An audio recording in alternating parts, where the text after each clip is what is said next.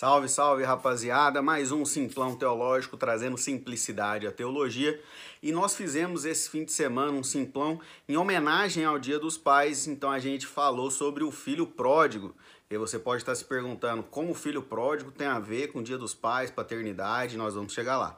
Se você não se lembra da história do filho pródigo, então é o seguinte: o filho pródigo pede a herança a seu pai antes dele falecer, pega esse dinheiro vai para outra cidade, torre esse dinheiro, acaba com ele e quando ele vê que acabou o dinheiro, ele procura os amigos que ele tinha ali, ninguém ajuda ele e ele começa a trabalhar numa outra fazenda, cuidando dos porcos.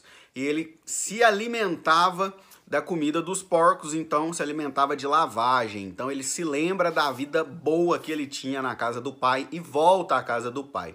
E aí as perguntas que nós fizemos do Simplão Teológico é sobre essa volta. Quando ele volta? Então, a primeira pergunta que a gente fez ali, por que quando o filho volta, o pai já não dá comida para ele? Então, era não queria que ele voltasse para aumentar a fome dele, para primeiro limpá-lo dos seus pecados, para passar raiva no outro irmão. Então a verdade está na terceira alternativa, que é para primeiro limpá-lo dos seus pecados.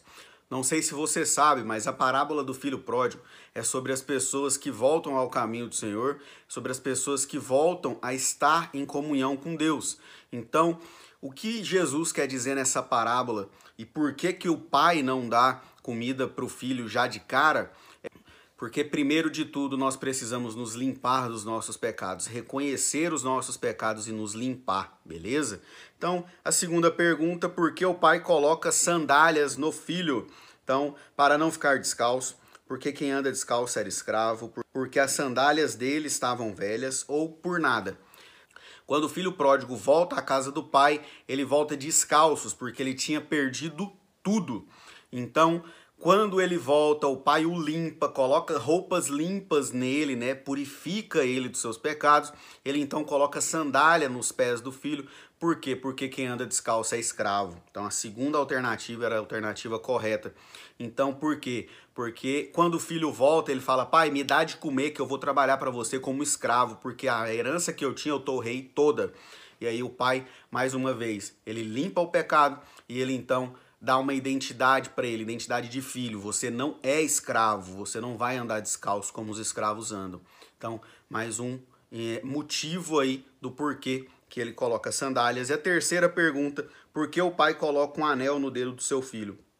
Para mostrar que o pai tinha muitos anéis, para passar raiva no irmão mais velho, para dar, dar propriedades ao filho que tinha torrado tudo, ou para restaurar a identidade do filho? E a resposta correta era essa: para restaurar a identidade do filho. Esse anel que eu uso é um sinal de que eu tenho um compromisso com a minha esposa Bárbara. Para ela, isso aqui não vai mudar nada. Esse anel é para as outras pessoas verem que eu tenho um compromisso com ela. O relacionamento com a minha esposa não é definido por causa desse anel é no nosso dia a dia, é a nossa convivência junto que define o nosso relacionamento. O anel é para os outros verem. E da mesma forma que o filho pródigo, né, o pai dá um anel para o filho e coloca um anel no dedo do filho para mostrar para as outras pessoas que ele é filho, que ele tem uma aliança com o pai, um vínculo com o pai. E dessa forma, ele restaura a identidade do filho que tinha se perdido, ido viver a vida longe de Deus, longe do Pai. Então, quando esse filho volta, Deus restaura, o Pai restaura a identidade do filho de quê? De filho. E por que, que eu falei sobre isso? Por que, que eu quis falar sobre isso no Dia dos Pais? Nós vivemos uma geração que não tem identidade de paternidade. A, a nossa geração é uma, a maior geração que não tem vínculo de paternidade entre pai e filho. O que, que isso acontece? Mães criando seus filhos sozinhos, pais abandonando seus filhos literalmente quando esses não não morrem, né? As mães se tornam viúvas. Então o que, que acontece? Esses filhos têm vivido a falta de paternidade. E isso tem afetado o relacionamento desses filhos com Deus. Por quê? Porque se o pai físico, o pai biológico abandonou o seu filho, essa pessoa ela não vai conseguir entender essa paternidade de Deus com ela, porque ela vai pensar que o pai espiritual, Deus, também vai abandoná-la. Então, por isso eu quis trazer esse assunto sobre esse, nesse simplão. Então, nós temos vivido essa geração de filhos órfãos de pais vivos.